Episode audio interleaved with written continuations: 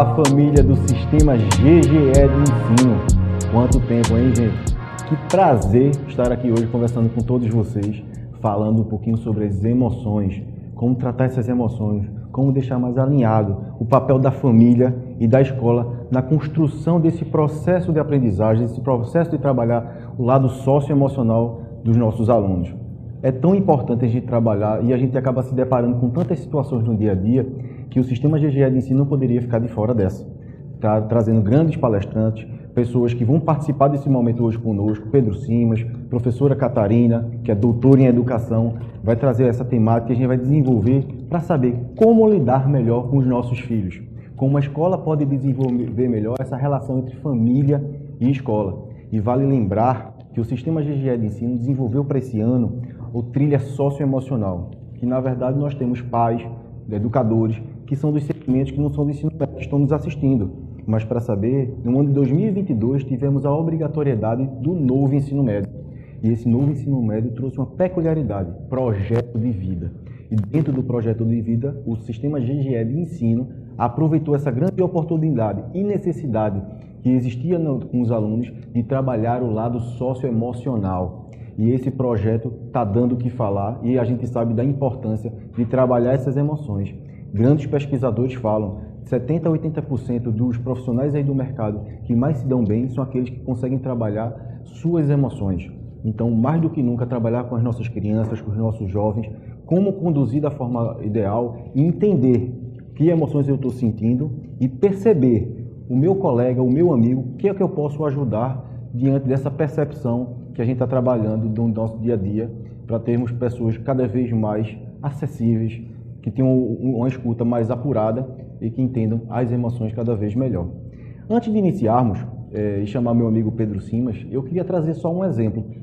É, a gente acaba estudando, lendo muitas informações e a gente começa a olhar para algumas situações que acontecem no nosso cotidiano e que a gente traz para a nossa realidade para fazer sentido, sabe?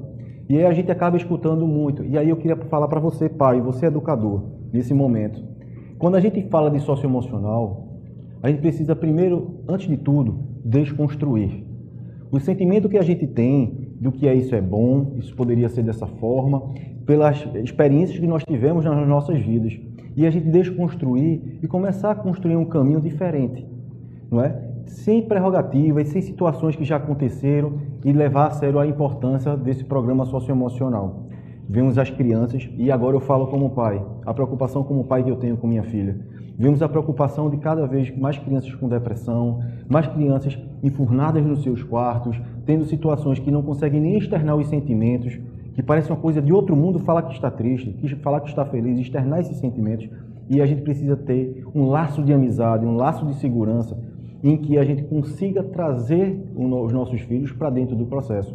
Só que eles sozinhos não vão conseguir. Eles precisam de braços, de força, que é a família que está dentro desse processo, que é a escola que faz parte desse conjunto de ações, que vamos conseguir gerar nessas crianças cidadãos mais fortes emocionalmente, que vão, primeiro, se ajudar, se conhecer, para poder ajudar o próximo. Então, diante disso, eu queria trazer só um exemplo. Nós vivemos aqui em Recife, né, numa cidade litorânea, e tomando como exemplo uma situação que aconteceu na praia. Né? Eu já tinha é, feito uma leitura sobre essa temática e a gente começa a olhar de forma mais aguçada as situações que vão acontecendo. E já existia um exemplo desse, mas eu visualizei na, na prática. Tinham três ou quatro crianças brincando na beira da, do, do mar, né? fazendo um castelinho de areia. E esse castelinho de areia, durante muito tempo, eu não vou saber precisar o tempo que eles ficaram construindo, o castelinho de areia parecia uma engenharia, uma grande engenharia cada um levantando um pedaço, juntando as, as, informações, botando os bonequinhos, estruturando, brincando, e ali passou muito tempo e essa, essa construção desse barquinho, desse perdão, desse castelo. E aí eles estavam virados para o mar, e o que acontece? O mar, a gente sabe, ele vai subindo a maré e a, as ondas vão subindo também em relação à, à areia. E eles não perceberam. E o mar bateu e derrubou esse castelo construído por eles. Na hora, a primeira coisa que veio à minha mente foi dizer: vamos chorar. Os três ou quatro estavam lá, vão chorar. Eram crianças pequenas e, na verdade, me surpreenderam. Eles deram as mãos, primeiro ficaram sem entender de onde veio a onda, né? Mas depois deram as suas mãos e, e, e saíram correndo. atrás da onda que estava voltando, depois de ter visto aquela, aquele banco de areias misturado com espuma da, da, da onda, e saíram correndo, gritando, brincando, para mergulhar no mar. E ali mostrou um poder de vou ajudar o meu amigo. Eu não sei se em determinado momento eles sentiram que um ou outro estaria triste, mas teve um que chegou, pegou a mão dos dois e saíram correndo para brincar no mar. E a outra reflexão, além de sair e dar as mãos e perceber um ou outro, correram de volta, começaram a construir mais uma vez o castelo em um lugar um pouco mais alto e continuaram a brincadeira, levando para duas reflexões. A primeira reflexão, que é a questão de, de cada um de nós entendermos as nossas emoções, mas nos preocuparmos também com o outro. Esse sentimento de preocupar com o nosso amigo, o nosso colega, o que, é a gente pode ajudar, o que, é que a gente pode fazer para poder fomentar um ambiente mais adequado socioemocional, um ambiente mais saudável emocionalmente. E o outro ponto é aquele sentimento que a gente tem durante a vida. Coisas dão certo, outras ações dão errado, mas a gente não deve desistir. A gente precisa ser forte mentalmente para dizer, poxa, aconteceu mas vamos tentar novamente. Então esse sentimento e esse exemplo, ele mostra muito essa situação, como o lado emocional, ele faz a diferença na vida de todos nós.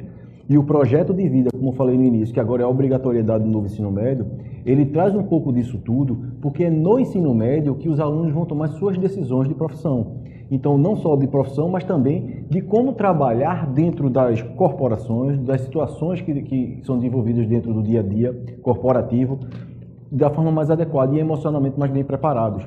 Nós estamos no mercado de trabalho e vemos hoje como é a situação de definição que são os profissionais que são aprovados. E a gente coloca um peso muito forte para quem emocionalmente é mais equilibrado e mais forte. Então a gente precisa fomentar isso nas nossas crianças, agora sabendo que é um conjunto de ações que a composição da família, dos nossos alunos e a escola, todo mundo de, de mãos dadas para construir esse ambiente saudável e para isso, gente, eu queria, para não dar mais spoiler do que vai ser hoje, eu queria mostrar para vocês um pouquinho do nosso projeto Trilha Socioemocional do Sistema GGE de Ensino. Vamos lá.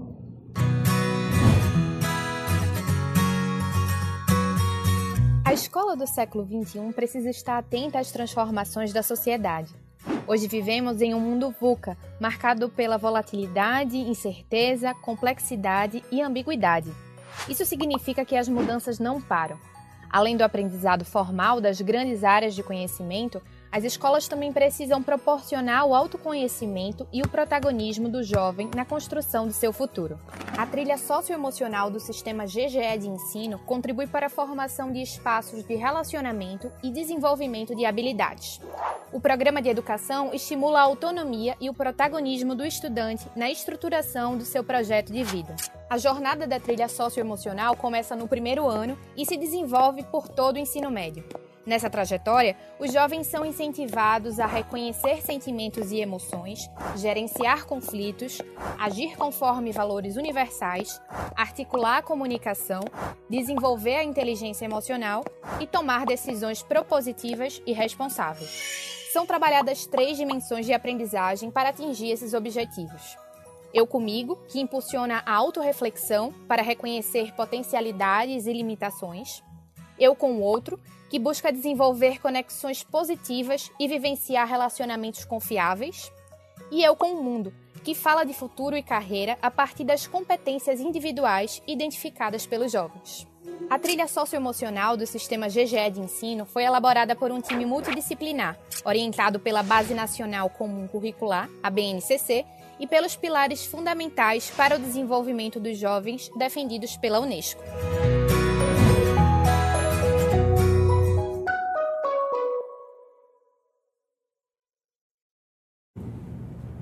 Falando um pouquinho sobre o programa socioemocional do Sistema GGE de Ensino, a trilha socioemocional. E gente quer aproveitar para mandar um beijo para todas as nossas escolas parceiras, escolas de Gravatá, Vitória, Diocesano de Penedo, Garanhuns, de várias escolas que estão aí conosco, de Olinda, participando desse momento e que eu tenho certeza que vocês vão gostar muito. E eu queria aproveitar para convidar o nosso grande amigo e gerente do projeto do Trilha Socioemocional do Sistema GGE Ensino, Pedro Simas, que encabeçou esse projeto junto com, com todo o sistema, com toda a equipe editorial, com toda a equipe de pedagogos, para falar um pouquinho como foi a concepção desse projeto e a partir daí entrar com a nossa palestrante. Pedro Simas, seja muito bem-vindo, meu amigo. Boa noite, meu grande amigo Léo. Hoje é uma noite especial, né, Léo? Primeiro, primeiro encontro do ano com as famílias. Né? Já tivemos com as equipes técnico-pedagógicas, já tivemos com os professores e hoje com as famílias. Perfeito, Pedro. E vale lembrar é, rapidamente o quanto a gente discutiu para esse projeto funcionar. E trazer na essência o que, que a gente queria na concepção disso tudo. Que a gente trouxesse as famílias para dentro do, do, do processo de trabalhar essas emoções, de trabalhar junto com a escola, trabalhar os nossos alunos para serem cada vez mais fortes emocionalmente, mas se preocupando sempre com os profissionais que também estão envolvidos. A cultura, o ambiente precisa estar adequado para que todo mundo consiga funcionar da melhor forma possível. Aquele clichê do avião, cai a máscara, coloca o meu primeiro, depois eu coloco o seu. E na verdade a gente precisa tratar os nossos professores, ouvi-los, as nossas coordenações, as famílias e os nossos alunos, para o ambiente ficar adequado para poder fomentar esse tipo de trabalho socioemocional com as nossas crianças, não é isso? Eu me lembro, Léo, que era uma discussão lá, é antiga já nessa discussão, porque durante a pandemia a gente parou para desenvolver esse projeto com muito afinco e sempre houve essa preocupação do sistema de, ó, vamos fazer, desenvolver um programa de educação socioemocional que não se restringe apenas a 50 minutos de aula por semana, mas que envolva toda a comunidade escolar e beneficie essa comunidade escolar. Eu vou aproveitar esse primeiro momento para relembrar, né, para fazer um release do que é o trilha socioemocional, é para a gente poder aprofundar um pouquinho mais, entender quais são as premissas desse projeto. Bom, Trilha Socioemocional é o programa do Sistema GGE de Ensino, né, que foi desenvolvido, como a gente já bem disse, nos últimos dois anos e que tem como objetivo, obviamente, tornar os ambientes de aprendizagem mais saudáveis. As escolas ambientes de co-desenvolvimento de competências sociais e competências emocionais. E aí o que acontece? Ele é baseado em duas premissas. Né? O trilha socioemocional ele tem duas premissas. Primeiro, a aprendizagem socioemocional. Segundo, o conceito de projeto de vida. É importante lembrar que essas duas premissas não necessariamente são a mesma coisa, tá? A aprendizagem socioemocional, todo o esforço pedagógico para que os alunos possam desenvolver suas competências sociais, competências emocionais, para que esses alunos consigam reconhecer seus sentimentos, suas emoções e a partir daí eles podem encontrar o seu lugar no mundo e fazer escolhas de médio e longo prazo que sejam estáveis e significativas. Aí, projeto de vida. Então, preparar o emocional para fazer escolhas. ASE e projeto de vida. E aí o que acontece? É bom lembrar também, é bom sempre frisar que o Trilha Socioemocional ele é um programa contemporâneo, ele é muito moderno, ele está alinhado às principais diretrizes da educação brasileira. Ele foi todo construído, toda a sua matriz curricular construída alinhada à BNCC, a Base Nacional Comum Curricular, que foi né, estreada em 2017, mas que é um projeto de currículo nacional que já vem de 10 anos de desenvolvimento. Né? O Trilha Socioemocional ele está alinhado às 10 competências gerais da BNCC, vocês podem observar aí na tela, né? competência de conhecimento, pensamento científico, repertório cultural, comunicação, cultura digital, trabalho e projeto de vida, argumentação, autoconhecimento e autocuidado, empatia, cooperação responsabilidade e cidadania. Ou seja, toda a matriz pedagógica, ela dialoga tanto com as macrocompetências socioemocionais, tanto quanto com as 10 competências gerais da BNCC. É bom lembrar também que essas 10 competências elas estão diluídas, elas têm que ser garantidas, desenvolvidas em todo o ensino básico, isto é, em todos os segmentos de educação todas as etapas. Bom, um outro dado interessante é o seguinte: a gente também compreende dentro do nosso programa o conceito de educação integral. Né? A gente valoriza em toda a nossa matriz pedagógica, os nossos conteúdos, três princípios. Primeiro, educação voltada para o autoconhecimento, eu comigo, educação voltada para o relacionamento, eu com o outro, e educação voltada para o projeto de vida, que, sobretudo, tem que ser um projeto ético, ou seja, que considere os entornos do indivíduo, o seu lugar no mundo e os entornos e a sua comunidade. Né? Enfim, esses três pilares, essas três dimensões, eu comigo, eu com o outro e eu com o mundo, elas acabam trazendo para a matriz curricular né, uma série de temáticas, de eixos temáticos que são amparados em cinco macrocompetências. Daqui a pouco a professora Catarina Gonçalves vai detalhar, vai explicar essas cinco macrocompetências. Mas quais são os eixos temáticos que compreendem todo o nosso programa? Primeiro, nossas conexões e compromisso social. Nossas conexões e compromisso social, dois eixos ligados a eu com outro, relacionamento. Temos também autoconhecimento, eu comigo, emoções, sentimentos, gerenciamento de emoções e sentimentos inteligência emocional e futuro carreira, já nesse campo de projeto de vida, de escolhas eu com o mundo. Né? Seguindo um pouquinho mais, já para o encerramento dessa explicação, desse review sobre o que é o trilha, é bom lembrar também, sempre, como a gente estava conversando aqui, eu e Léo anteriormente, que o trilha socioemocional ele não se resume a 50 minutos de aula por semana. A gente chama de programa. Por que programa? Porque ele traz dois conjuntos de atributos. Primeiro, o projeto de vida, a coleção projeto de vida, que é a coleção de conteúdos didáticos, livros digitais, físicos, conteúdo audiovisual e, além disso, uma série de dinâmicas para avaliação socioemocional. Por exemplo, na semana passada nós tivemos um evento muito fortuito com professores e gestores sobre como avaliar né, como avaliar dentro do campo de educação socioemocional. E além desses conteúdos didáticos que são entregues aos alunos nas salas de aula, nós tem, também temos um conjunto de eventos e ações, esse segundo polo aí, que compreende palestras e workshops. A gente traz esse programa para beneficiar os alunos, para beneficiar os professores, para beneficiar famílias, toda a comunidade escolar.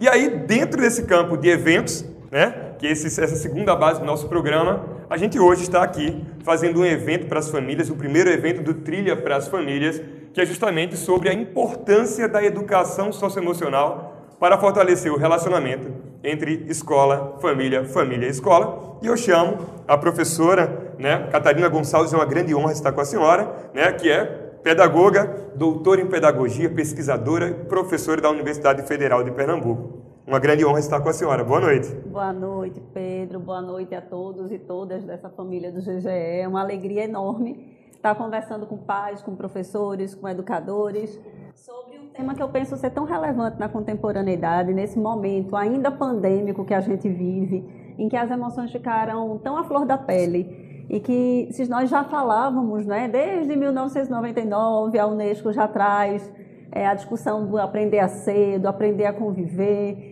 e parecia tão distante a gente pensar nessas possibilidades na escola, e a gente está em 2022 enfrentando ainda uma pandemia sem precedentes para a nossa geração, e aí a gente vê uma série de emoções com as quais a gente lida, que a gente até desconhecia, e que nesse momento, é, que já falávamos das competências socioemocionais, elas já estavam na base, parece que se reafirma essa necessidade tão urgente. Então é um prazer estar conversando com vocês sobre isso. Eu gosto muito de uma premissa uh, que é a educação, ela não deve estar mais centrada no professor, como era outrora, né, aquela educação bancária de transmissão. A educação não deve estar mais centrada só no aluno, ela deve estar centrada no relacionamento, nas relações né, que pleiteiam a aprendizagem, a ressignificação, enfim. Então, acho que esse é um grande momento para a gente repensar a escola, né, convidar a reflexão como nós temos promovido, fomentado esse, essa reflexão de que a escola é um espaço de desenvolvimento das hard skills e das soft skills. Né? Não é só conhecimento científico, mas é saber lidar com ele, qual é a melhor maneira de aplicá-lo, considerando os meus entornos e, obviamente, o meu lugar no mundo. Convido a senhora para começar né, e muito obrigado desde já mais uma vez, viu? Obrigada, Pedro. E para a gente pensar um pouquinho né, nesse lugar das competências socioemocionais, que não é na escola, e aí eu acho muito legal quando vocês trazem essa discussão para ser feita entre a escola e a família, porque as competências socioemocionais na atualidade, elas precisam ser é, pensadas, refletidas e analisadas nos, em todos os contextos nos quais as pessoas estão presentes. Então, quando a gente pensa sobre essa dinâmica, a gente vai ver logo a seguir que pensar nas competências socioemocionais é pensar nas dinâmicas relacionais que nos preparam para o mundo social, afetivo, relacional, moral, no qual a gente está inserido. E aí muitas pessoas podem nos dizer assim, ai, mas parece que essas questões modismos do presente, é, todo mundo agora quer falar competências socioemocionais, nós, a nossa geração, não teve essa discussão de competências socioemocionais, estamos todos aqui. É, Para a gente pensar nessa discussão socioemocional de forma mais crítica, a primeira coisa que a gente precisa é romper com determinados paradigmas. A formação que a geração teve não é suficiente para os desafios da contemporaneidade. Nós somos a geração mais disruptiva, ou seja, eles mais diferentes dos nossos filhos do que nós somos dos nossos pais. Quando nossos pais nos educavam, eles tinham muito mais similaridades conosco do que diferenças. Quando nós pensamos nas nossas relações com os nossos filhos, nós temos muito mais diferenças, né? Começando pelo fato de que nós somos imigrantes digitais. Os nossos filhos são nativos digitais. E isso faz com que as suas subjetividades sejam marcadas por um, é, por um afinamento das distâncias, que não são mais né, só geográficas, é, por um aparato tecnológico que nos leva a pensar, a construir conhecimento de uma outra maneira, mas também diante de desafios que a nossa geração não enfrentou. Então, quando pensamos, por exemplo, das crianças que estão ingressando na educação infantil agora, todas elas são crianças pandêmicas. E nascer numa pandemia traz impactos para o seu desenvolvimento que a gente ainda não tem respostas para eles, porque as nossas pesquisas elas estão sendo realizadas tal como a gente fala, trocando a roda do carro em movimento. A gente foi tentando entender a pandemia enquanto ela acontecia, foi tentando entender essa velocidade de produção de conhecimento enquanto acontecia, e tudo isso traz outras formas de ser, outra, outras formas de se relacionar.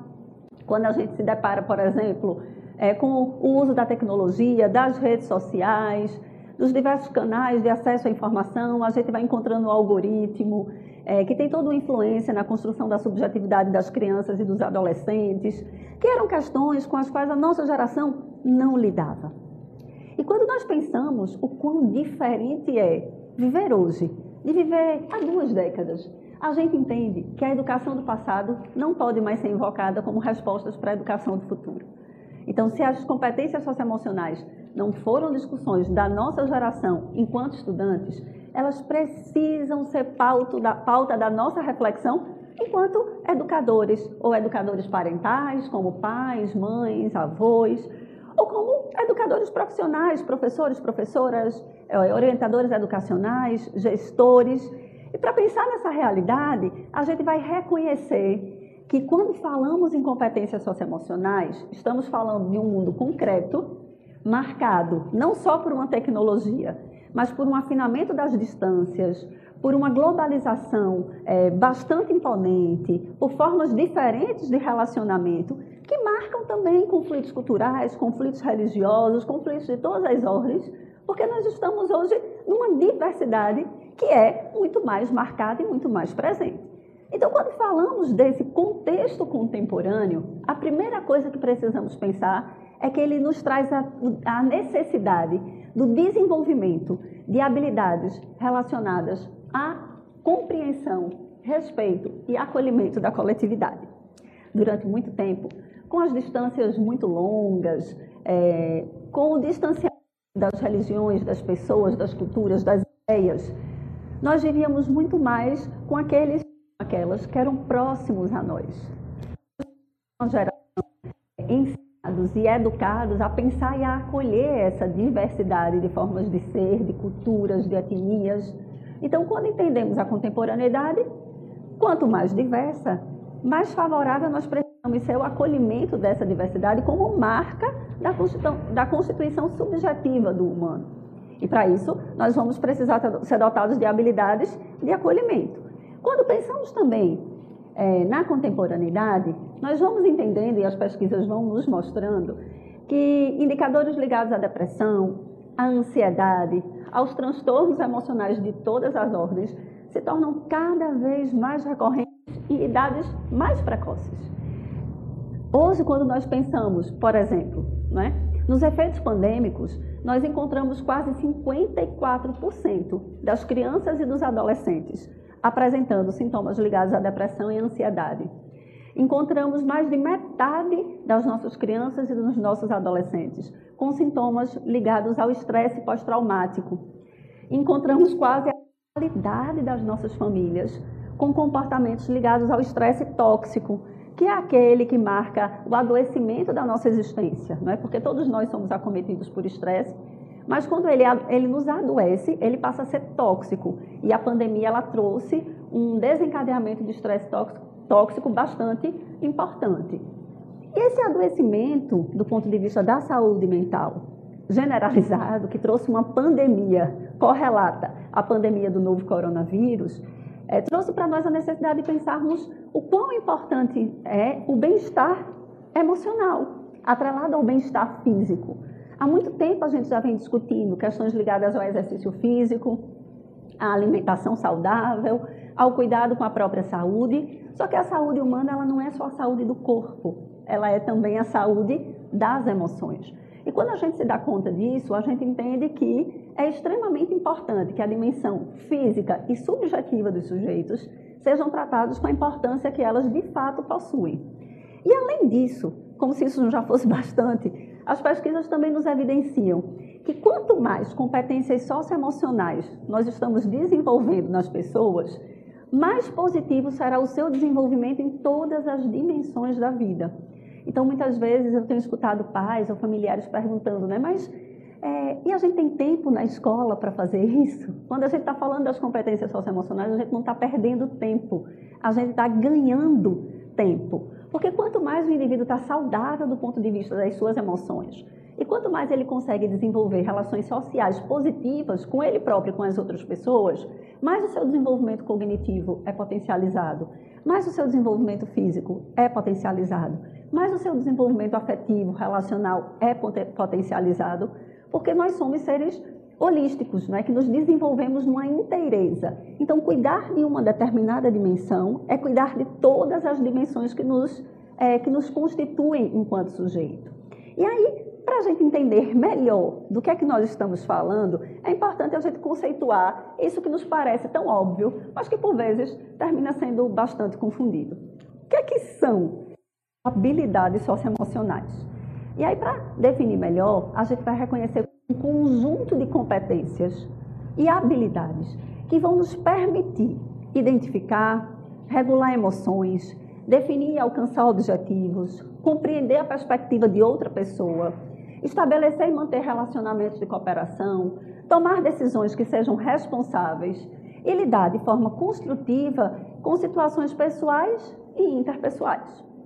Há muitos anos nós temos, por exemplo, o Gardner, da Universidade de Harvard, falando sobre inteligência intraemocional, interemocional, mostrando que a gente precisa aprender a lidar com as outras pessoas, conosco mesmo. Mas as pesquisas mais contemporâneas, elas têm dito que essas inteligências não são difusas, elas são correlatas. E quando a gente vai pensar nessas inteligências, a gente chega ao escopo das competências socioemocionais.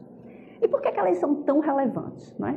Primeiro porque, para que a gente consiga ter autocontrole, que é algo extremamente importante numa sociedade tão desafiadora como a nossa, é preciso que nós é, nos conheçamos, consigamos entrar em contato com as nossas emoções, com os nossos sentimentos, para que a gente possa regular aquilo que a gente faz com o que a gente sente. Nós não controlamos os nossos sentimentos.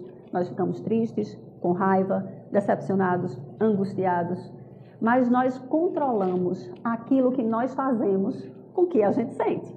Então, como é que a gente lida não é, com todos esses sentimentos que vão aflorando em nós distintas emoções? É, uma segunda dimensão das competências socioemocionais é que elas nos ajudam a construir uma vida em torno de objetivos que são pessoais, mas que são só pessoais, porque nós somos sujeitos de uma coletividade, cidade, país, de um mundo, e a pandemia também nos mostrou isso, a globalização. Né? Não adianta a gente cuidar, se vacinar, ou ter determinadas posturas em um país se o outro não tem. A gente viu que as fronteiras são cada vez mais fluidas. Então, pensar nesses objetivos é pensar quem eu sou, mas também quem eu quero ser nesse mundo no qual está marcado por outras pessoas. E é justamente por isso que vem uma outra dimensão extremamente relevante das competências socioemocionais. É preciso se deslocar de si para se colocar no lugar do outro. Aquilo que nós chamamos de empatia, um sentimento moral fundamental para que a gente possa assumir uma autorregulação, de lidar com o outro, sem que o outro o tempo inteiro está nos freando, nos dizendo, porque empatia é um sentimento moral é, que nos leva a sentir e nos sensibilizar com o estado afetivo alheio.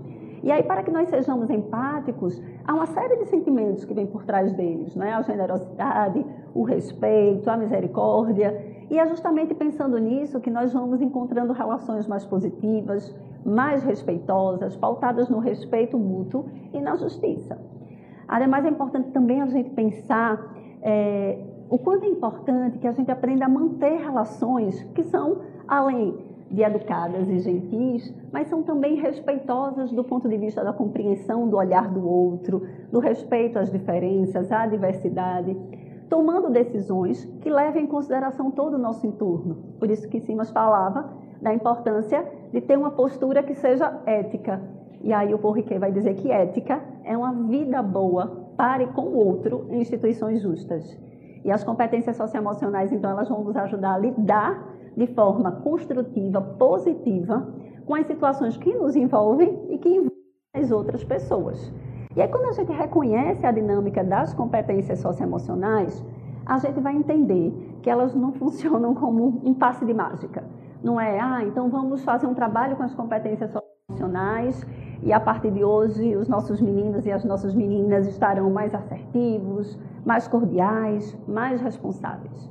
É preciso um investimento laboroso, sistemático, para que a gente possa, de fato, é, educar numa perspectiva da ética, né, do desenvolvimento moral. Então, há cinco aspectos que são fundamentais para o desenvolvimento de competências socioemocionais.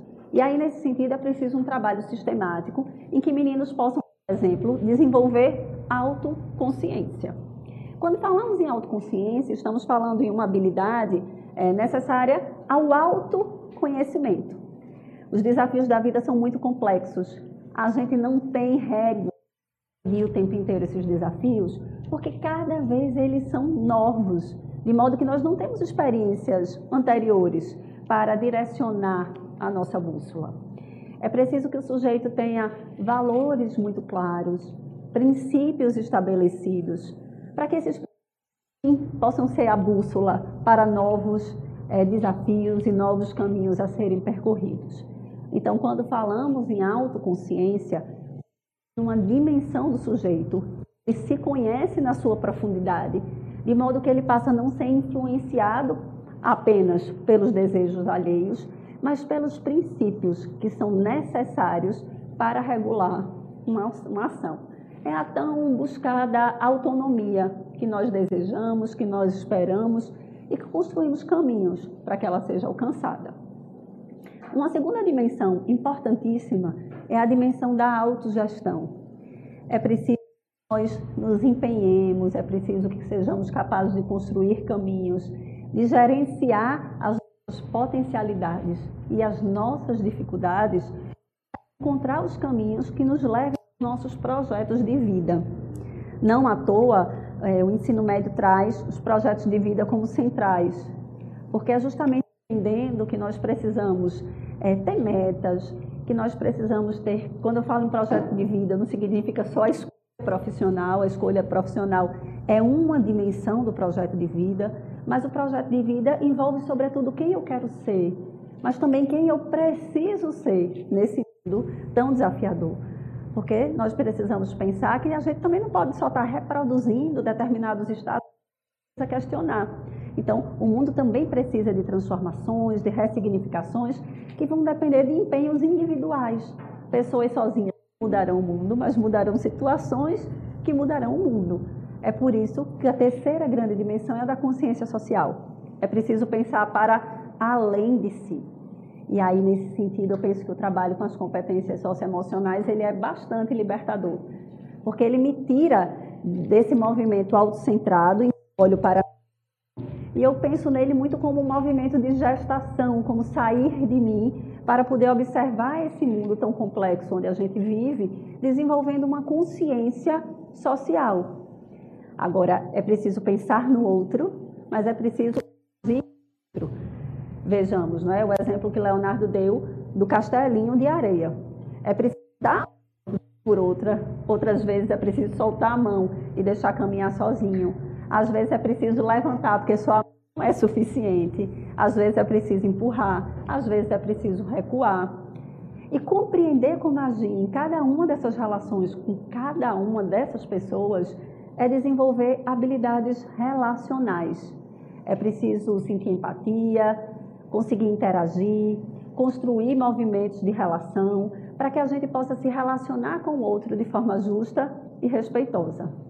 E como o sujeito ele é autor do seu próprio processo, próprio de vida, a grande dimensão é a da tomada de decisão responsável. Porque não basta só decidir, é preciso decidir numa perspectiva de limites. E que perspectiva de limites seria essa? A compreensão da causa e da consequência. É preciso compreender que há limites a serem transpostos, há limites que eu não posso transpor, e quais são as consequências quando eu decido avançar para outro lado e quais são as consequências quando eu decido ficar aqui. Se a gente pensa nessas cinco competências socioemocionais, a gente reconhece que elas vão nos ajudar a atuar em três grandes dimensões. A primeira delas é conosco mesmo. Para cuidar do outro, é preciso cuidar de si. Em matéria de ética, só pode compartilhar quem possui. Então, se eu vou pensar em competências socioemocionais, não dá para eu me preocupar primeiro com o outro antes de olhar para dentro de mim mesmo. Por isso que é mais ou menos como um movimento de contração, não é? A gente se retrai para poder se expandir, para poder se retrair, para poder se expandir, e cada vez que a gente se expande, o nosso mundo se expande e a possibilidade de reconhecer esse outro também se expande. E o que é, que é muito importante para que a gente seja capaz de lidar conosco mesmo? O primeiro movimento é de autopercepção, ou seja, eu preciso me encontrar com o que eu sinto, porque nós somos seres únicos. E como seres únicos, nós sentimos dimensões que são únicas. E quando sentimos, precisamos parar, pensar, refletir, respeitar as nossas emoções, o que não é tão fácil numa sociedade como a nossa, que durante muito tempo usou expressões como engula o choro, você não tem motivo para chorar. É, expressões como essas, que podem parecer tão banais, elas são muito é, destruidoras da nossa autopercepção, porque elas vão dizendo para nós mesmos que nós não podemos sentir aquilo que nós não temos controle. Então, ter autopercepção é olhar para si com respeito, para que possamos sentir autoestima. A autoestima não é, só, não é se achar superior às outras pessoas, mas é olhar para si com cuidado, com zelo, com preciosidade. Porque se a gente é, encontra essa preciosidade interna a nós, a gente vai sendo capaz de desenvolver resiliência, por exemplo. Né? Dá para construir outro castelo. É, mas construir outro castelo não significa necessariamente que você não pode se entristecer. É, a gente precisa ir desconstruindo a, a negação das emoções alheias, dos sentimentos alheios. É possível, sim, estar triste, mas é possível estando triste das mãos, é possível dando as mãos correr para a onda, e é possível voltar para a onda e reconstruir outro castelo. E quando a gente vai entendendo isso, é, é, um movimento de autocuidado que vai nos ajudando a cuidar desta outra pessoa. Então, as competências socioemocionais, elas se centram nesse movimento que é relacional.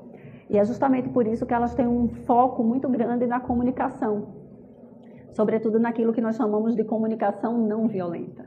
Porque sim, é possível aprender outras formas de falar. Sim, é possível aprender outras formas de dizer para o outro que a gente não gostou daquilo que ele fez. E quando a gente diz para uma criança pequena, fala para o teu colega que você não gostou, a gente está ajudando ele a se comunicar de forma mais positiva, de falar sobre o efeito do outro nas suas emoções, a construir relacionamentos mais sólidos, baseados na confiança, em que a gente gosta, mas a gente se chateia, mas a gente reconhece que a chateação é pequena diante do tanto que a gente gosta. E aí a gente se comunica de outras formas para manter vivo esse relacionamento que é tão precioso e tão caro para nós. E com isso vamos aprendendo juntos a lidar com os desafios da convivência. Porque a gente não precisa romper com as pessoas cada vez que elas nos desagradam.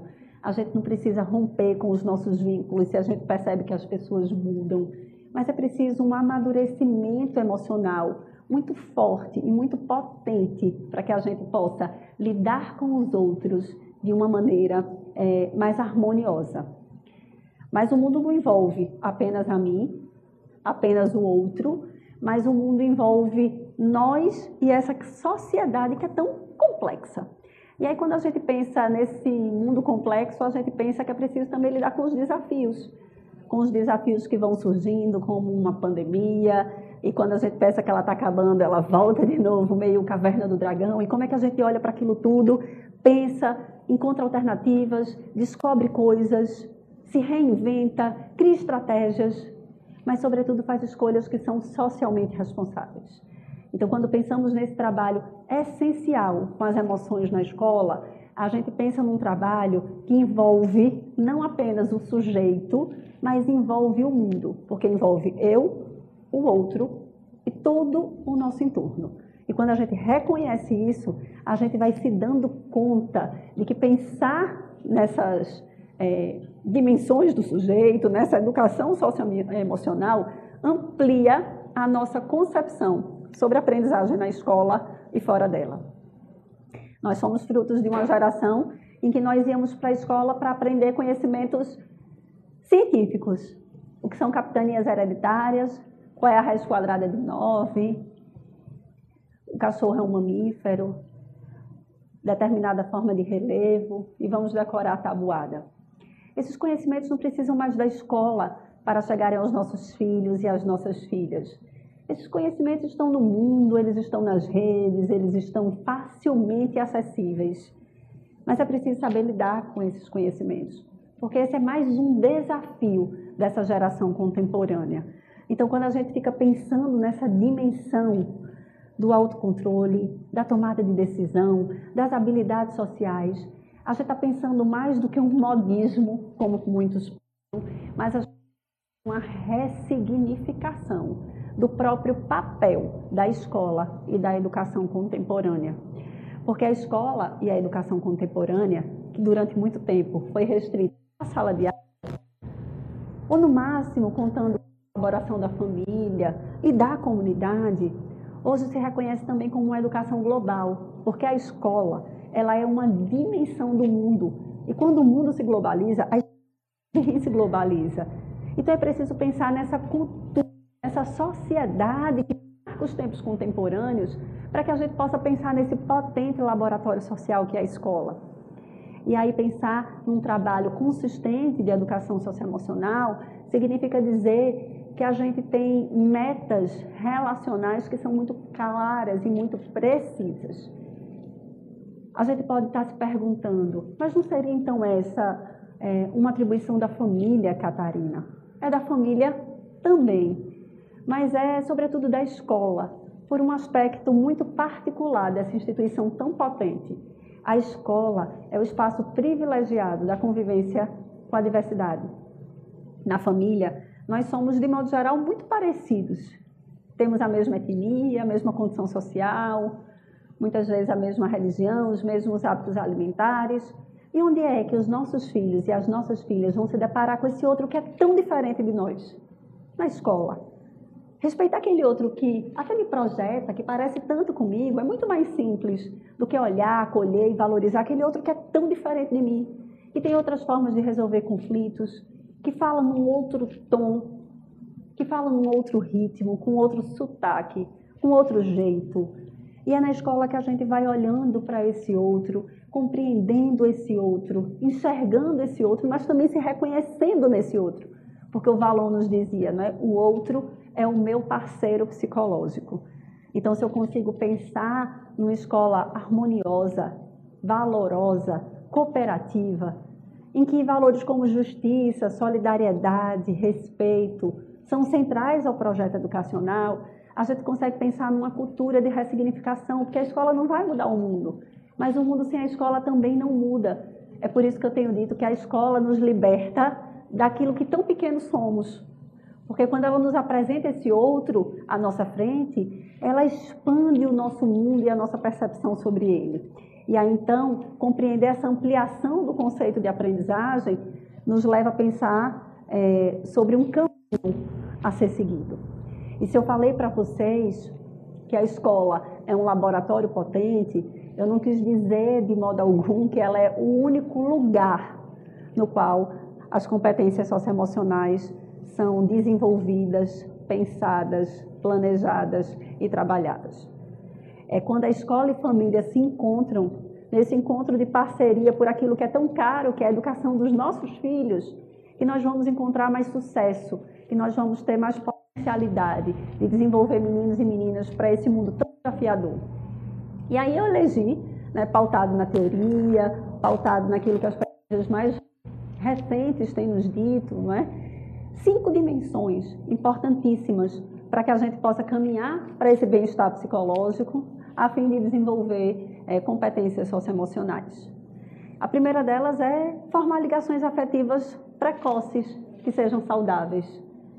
Ajudar os nossos filhos a valorizar os seus colegas, a pensar com eles o quão relevante é acolher, chamar, convidar aquele coleguinha para a nossa festa de aniversário, é pensar na própria representação de ser amigo, de como é que se trata o outro, dos vínculos afetivos que a gente constrói.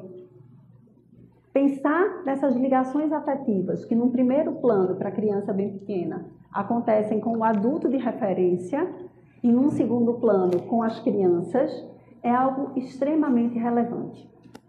Uma segunda dimensão preciosíssima é de nós adquirirmos competências apropriadas à idade e à capacidade da criança. É aquilo que nós temos chamado muito de educação neurocompatível, que é uma educação que respeita a dimensão do sujeito. Então, deixa eu exemplificar isso é, melhor. Quando eu olho para uma criança ainda egocêntrica, que ela chora porque não ganhou seu brinquedo preferido, eu preciso respeitar. E eu preciso respeitar por quê? Porque ela chora porque ela não consegue entender a diferença entre necessidade e desejo. E para ela essas duas coisas se infundem no mesmo plano. E quando eu respeito a criança na sua individualidade, eu estou respeitando aquilo que ela é. E para respeitar os outros, ela precisa ser respeitada.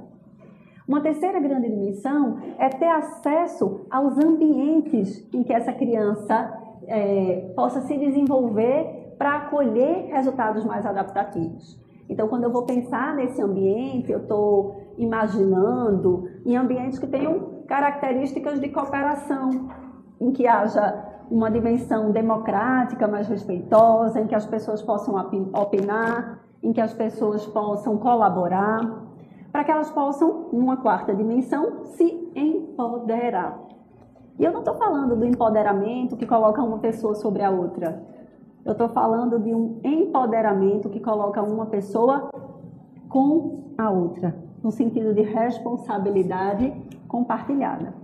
E por fim, para que a gente possa de fato desenvolver esse bem-estar, é preciso que os nossos meninos e que as nossas meninas consigam adquirir habilidades necessárias para lidar efetivamente com os aspectos estressores da vida. Porque, de fato, nós não conseguimos isolar os nossos filhos, as nossas crianças, os nossos adolescentes das dimensões estressoras da vida. Mas nós, enquanto adultos que cuidamos e educamos, precisamos lhes dar condições para que eles possam lidar com esses componentes estressores de forma mais positiva e de forma mais saudável. Eu não tenho dúvida de que há muitas, é, muitos aspectos, muitas particularidades que possam ser feitas no cotidiano. A gente não está falando só de um trabalho a mais, mas a gente está falando, sobretudo, de um trabalho que é transdisciplinar, ou seja, ele acontece durante todo o momento na escola, na família, em casa, na comunidade. E há uma série de coisas que a gente pode fazer para contribuir para que esse trabalho com as competências socioemocionais da escola seja potencializado também no nosso cotidiano das nossas ações. Uma sugestão interessante seria ajudar os nossos meninos a identificar situações que são emocionalmente desafiadoras. Aquilo que nós chamamos muito de gatilhos. Por que, que você ficou tão aborrecido com isso? Por que, que isso te chateou tanto? O que é que está te incomodando? Por que, que você está se sentindo assim? Nós adultos achamos sempre que precisamos dar as respostas para todas as crianças e para os adolescentes. E ajudar cada menino, cada menina a identificar é, é, os momentos desafiadores nas suas emoções é um caminho bem legal. Uma outra forma é, criar situações para que eles possam identificar, abordar sentimentos relacionados a determinada situação. O que, é que a gente sente quando a gente passa por isso? Por que, é que a gente sente isso? O que, é que a gente faz quando a gente está se sentindo assim? Então, a gente pode fazer joguinhos de sentimentos, roda de sentimentos com os adolescentes, sentar para conversar sobre um determinado filme que causou em nós determinado sentimento. Que, é que eu chorei naquela hora? Por que, é que você não chorou? Como é que eu senti? O que é que você não sentiu? Que são situações que favorecem é, enormemente a empatia. Uma outra sugestão bastante legal e bastante positiva é colocar o problema em palavras. Então vamos tentar nomear isso que a gente sente. Ao invés de dizer para a criança, não precisa ficar assim, você não tem motivo para estar chateado, a gente pode dizer, eu estou vendo que você está com raiva, eu vi que você não gostou. E por que foi que você não gostou? O que foi que teu colega fez que te deixou com raiva? E quando a gente vai nomeando aquilo que a gente sente, transformando em palavras, isso vai se tornando cognitivo, a gente vai pensando sobre, vai aprendendo a lidar, vai aprendendo a controlar. Uma outra sugestão é gerar várias opções e analisar possíveis consequências das nossas ações. O que é que acontece se a gente fizer isso? E se a gente tomar essa postura? Qual vai ser a consequência a médio prazo, a longo prazo, para nós, para os outros? E isso pode ser em coisas triviais, não é? As crianças dizem, por exemplo, eu estou precisando de um brinquedo novo. E será que eu estou precisando mesmo? Não é? Os adolescentes estão precisando sempre de um celular novo, precisando sempre ir para aquela festa, precisando sempre de uma roupa nova. E o que é que eu vou, né? Qual é a consequência desse meu consumo, dessa minha decisão, dessa minha ação a médio, a longo e a curto prazo? Esse é um trabalho com limites bem importante, porque nos ajuda a compreender a dimensão de causa e consequência. Para os projetos de vida também é fundamental a gente ajudar os nossos filhos e as nossas filhas a fazerem escolhas, a planejarem, a ensaiarem como é que essa escolha vai ser feita, a criar metas, a criar passos para que eles possam tomar as medidas necessárias para viver nesse mundo tão desafiador, mas para que eles possam também refletir sobre o que aconteceu com eles, porque eles tomaram aquela decisão, mas também o que, a gente pode aprender com isso. Porque não dá para não assumir o erro, mas também não dá para afundar no próprio erro. É preciso continuar seguindo em frente. Não da mesma forma de antes, talvez não pelo mesmo caminho, mas com novas aprendizagens, com novos saberes, com novas experiências. E se a gente reconhece isso, a gente reconhece que o trabalho com a competência socioemocional Pode ser, em todos os espaços, uma trilha na qual a gente vai percorrer caminhos cotidianos, pensando sobre nós, sobre os outros, sobre o mundo, sobre as emoções, pautado, tendo como bússola o respeito a justiça e a generosidade. E aí, esse trabalho é, precisa ser um trabalho de toda a sociedade. É um trabalho da escola, é um trabalho da família, é um trabalho de cada indivíduo, de cada pessoa, de cada governo. É um trabalho de todo mundo, mas é um trabalho muito precioso, muito necessário, muito importante, que nós não podemos abrir mão.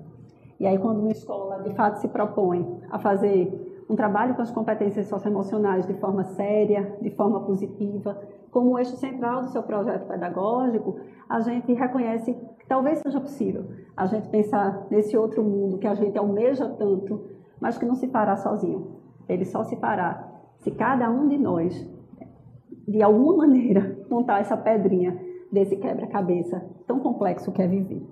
Então, nesse sentido, essa era a minha colaboração para hoje, que a gente possa né, continuar pensando em outras reflexões em torno das competências socioemocionais.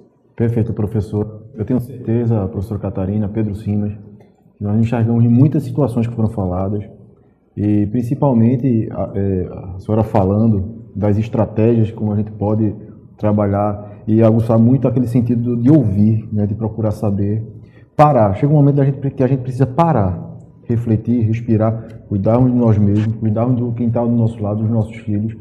E essas estratégias são muito importantes e a gente pode construir outras estratégias também. Cada criança ela vai ser um desafio de como a gente conseguir chegar até cada uma delas, lá no seu íntimo, para entender essas dificuldades, esses anseios. E foi muito bom a gente ouvir todos esses pontos. E eu queria primeiro também agradecer às escolas parceiras, os pais, todo mundo que está passando uma mensagem aí no toda a sua fala, professora, agradecendo, parabenizando pela temática e trazer umas perguntinhas. Aqui eu vou aproveitar e fazer logo duas, tá? Vou dar uma de jornalista hoje, fazer várias perguntas ao mesmo tempo, viu, Simas? E aí quem se sentir à vontade para poder responder. Por que desenvolver habilidades socioemocionais na escola? Esses novos componentes impactam no clima escolar, redução da violência e do bullying? Contexto é esse? É, os estudos sobre bullying têm mostrado, por exemplo, que nos espaços em que a escola é mais cooperativa, a gente tem menores índices de violência. Né? O bullying não se enfrenta por coerção, mas o bullying se enfrenta por aquilo que nós chamamos de cooperação, sobretudo pela cooperação dos pares. Então, quando a gente está falando de competências socioemocionais, a gente está falando de empatia, de solidariedade, de respeito, que são dimensões, sentimentos fundamentais para a superação da violência na escola. Né? A gente não pode acabar com os conflitos, mas a gente pode manejar eficientemente as, as violências. Então, elas são fundamentais para o manejo da violência. E algo interessante que a senhora falou durante a apresentação foi que antigamente, antigamente ainda hoje, né, a gente ainda encontra é, o modelo conteudista, né? O Pedro Álvares Cabral, quem descobriu o Brasil 1500. E qual a importância da gente superar esse modelo do conteúdo, da repetição, e transpor esse modelo chegando à competência. Né? Porque, de que maneira o desenvolvimento das competências pode tornar a escola um ambiente mais gregário? É, esse modelo do conteúdo já não dá mais conta. Né? É. Não basta mais só saber. O mundo não precisa mais de pessoas que saibam. Todos nós sabemos. O conhecimento ele é muito acessível. Durante muito tempo, para a gente saber algo que estava sendo produzido na Rússia, a gente demorava décadas, não é? Quando a gente pensa, por exemplo, na Revolução Russa, é, suprimiu a teoria do Vygotsky, que é um dos maiores educadores de todos os tempos, durante muitos anos. Hoje isso não existe. A pessoa está descobrindo a vacina ali na China, a gente está aqui no Brasil tendo informação em tempo real sobre o que está acontecendo. Então, a gente não precisa mais é, decorar as coisas, memorizar as coisas. Essa competência que durante muito tempo foi central na escola, ela passa a ser secundária. Hoje o que nós precisamos é saber lidar com todas essas informações que estão postas no mundo estão acessíveis para que a gente possa produzir conhecimento, porque conhecimento é diferente da informação. O conhecimento nos transforma, a informação não. Então eu penso que mudar dessa lógica conteudista para a lógica das competências, elas são extremamente relevantes nesse sentido, né, Pedro? De que é preciso, nesse mundo tão desafiador, não só ter respostas, mas ter atitudes, ter posturas, ter ações que de fato mudem. Não dá para a gente continuar só falando é preciso a ação, é preciso a cooperação, que é a ação com o outro. E aquele sentido, né, é, professora Pedro Simas, como eu falei no início, é, muitas vezes nós trazemos várias bagagens que a gente teve na vida, de frustrações, de situações positivas, negativas, enfim, que acontecem e nos deparamos com uma coisa que já vinha sendo falada. Esse, o socioemocional, já, as habilidades já estão sendo colocadas há um bom tempo. E a necessidade que fossem faladas mais tempo ainda. Né? Então, geralmente a gente vai na dor, né, em algumas situações na sociedade, mas que chega um momento em que a gente precisa desconstruir o fato de achar que sabemos de tudo, que às vezes um sentimento é besteira porque está sentindo daquela forma, porque eu não passei por aquilo, ou porque eu passei, meu filho precisa passar também. Ele não precisa passar necessariamente por, por aquelas dores. E entender, dentro de um processo de construção, tem um momento de se desconstruir. Desconstruir como família, desconstruir como profissionais, para entendermos a peculiaridade de cada situação, de cada indivíduo.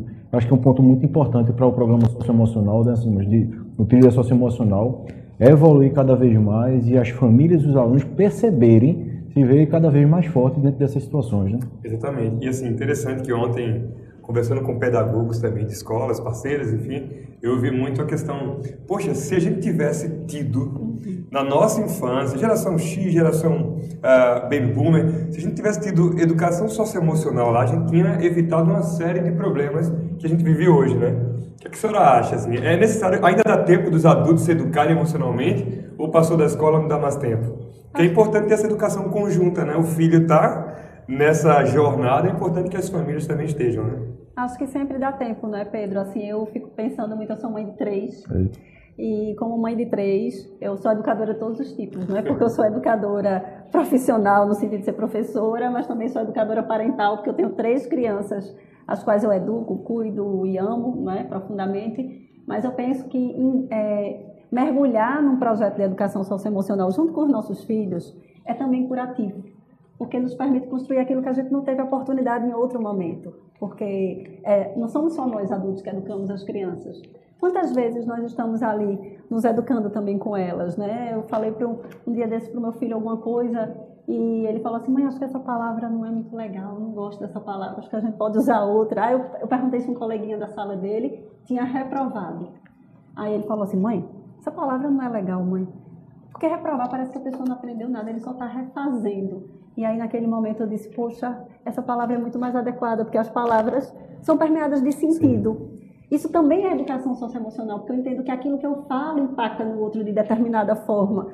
E ter humildade para reconhecer isso é extremamente relevante e se abrir nesse processo para aprender também com as nossas crianças. Eu costumo dizer que quem não teve a oportunidade de se educar socioemocionalmente na infância, agora tem essa nova oportunidade. E quem teve, pode resgatar.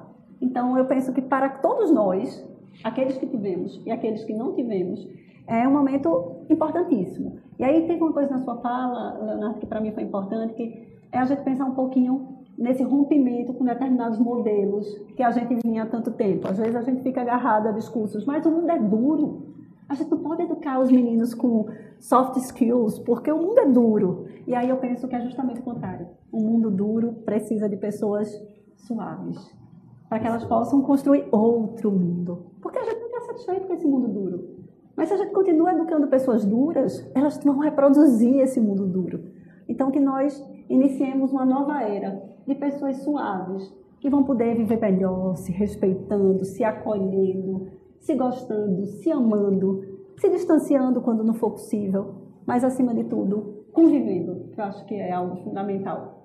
Que é o grande desafio da sociedade, assim. E tem também, assim, já pegando esse gancho da relação família, como a gente pode aprender com os nossos filhos, né? Eu sou pai, e uma menina de seis anos, e assim, é uma escola, literalmente, né? Uma escola, literalmente.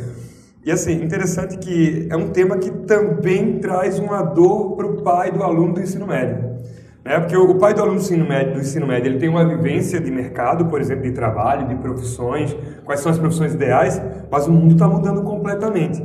E aí eu pergunto, qual seria um, um possível caminho para que as famílias consigam diminuir esses ruídos de comunicação com seus filhos em casa no que tange essa escolha de projeto, essa escolha profissional?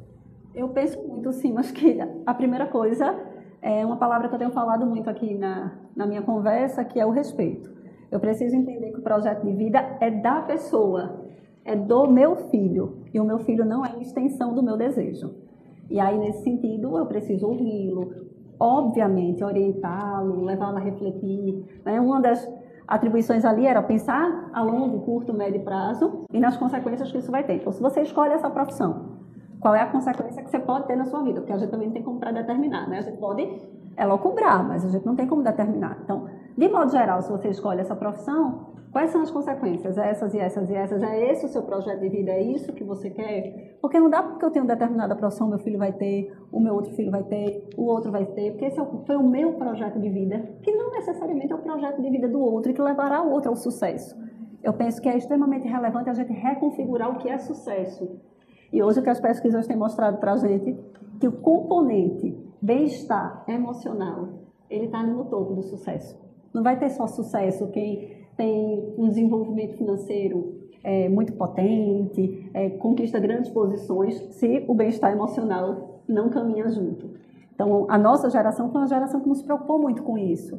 Mas para essas gerações mais é, recentes, é preciso pensar nesse componente do bem-estar. Então, eu acho que reconhecer que o adolescente é um outro distinto de mim e que, portanto, tem o seu próprio projeto de vida é, é um caminho, é uma possibilidade. Obviamente, como adulto, eu vou estar junto, apoiando, orientando, implicando ele na responsabilidade das suas próprias escolhas mas não determinando por ele. Acho que esse já é um grande caminho. É interessante que o mercado já mostra isso, né? É, boa parte das contratações em grandes empresas hoje requer uma avaliação comportamental, de atitude, socioemocional do candidato, né?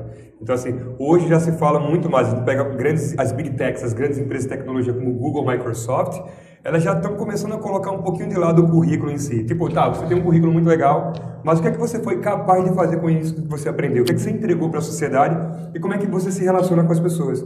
Então, isso já é um critério, inclusive, para contratação. E a Gallup, uma consultoria mundial, a maior consultoria mundial né, de é, gestão de empresas, trouxe recentemente o triângulo Uh, era um triângulozinho que explicava por que os jovens se mantinham numa empresa. Uhum. E aí compararam a geração X, né, 40 anos de idade para cima, a geração Baby Boomer dos 60 para cima, o que, que eles, o que fazia com que eles ficassem numa empresa, o que faz com que o jovem hoje do século 21 fique. E é interessante que lá atrás salário estava no topo da pirâmide. E hoje os três fatores que mais é, engajam o jovem, primeiro, o meu líder, a minha empresa me inspira, a causa da empresa me inspira. Uhum. Segundo, eu me sinto desafiado aqui dentro. Eu sinto que aprendo, que sou estimulado a crescer. E terceiro, salário. Como mudou, né? Uhum. Afinal de contas, o salário é uma dimensão da nossa vida, que obviamente, no mundo como que a gente vive, é uma dimensão importante. Mas ela não é a única dimensão Exato. importante. Então, hoje a gente tem uma ampliação do próprio conceito de felicidade, de bem-estar, então, essas questões precisam ser consideradas. E aí, quando a gente traz para dentro da escola essa tomada de consciência para a criança e para o jovem, eu acho que a gente gera um empoderamento, a gente gera uma autoconsciência que é muito necessária para que a gente também possa ser feliz. Porque a nossa geração muitas vezes nem sabia o que queria, a gente só ia vivendo.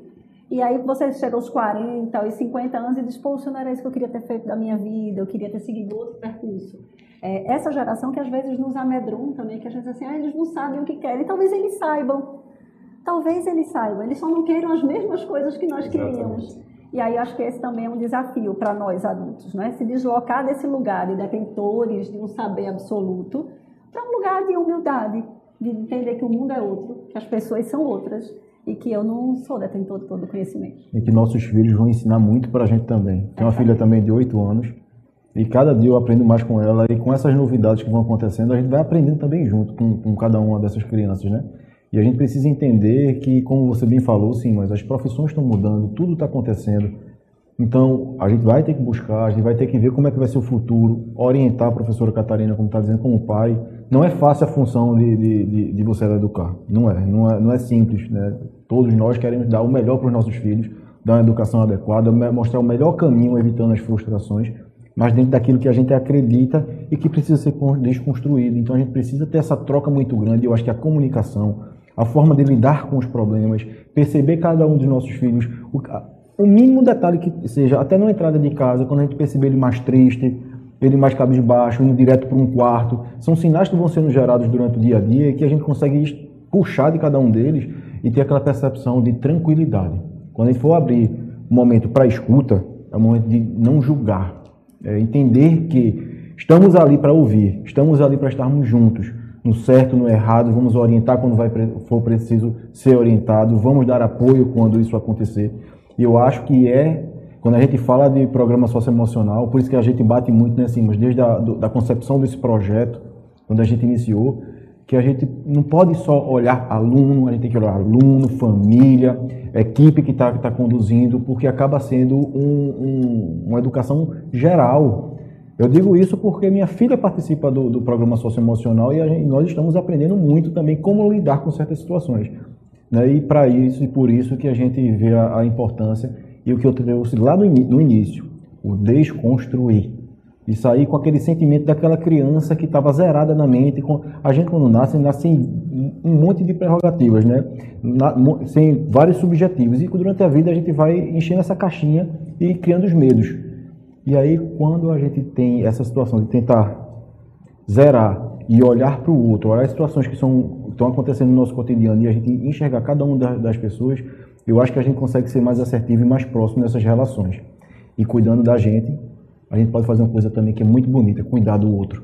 O cuidar do outro como sociedade, como um cidadão, a gente poder é, é, puxar um colega que está com uma dificuldade, um bullying que esteja acontecendo, uma situação de tristeza, uma situação que a gente consiga se envolver, vão gerar relações importantes para a vida toda de amizade.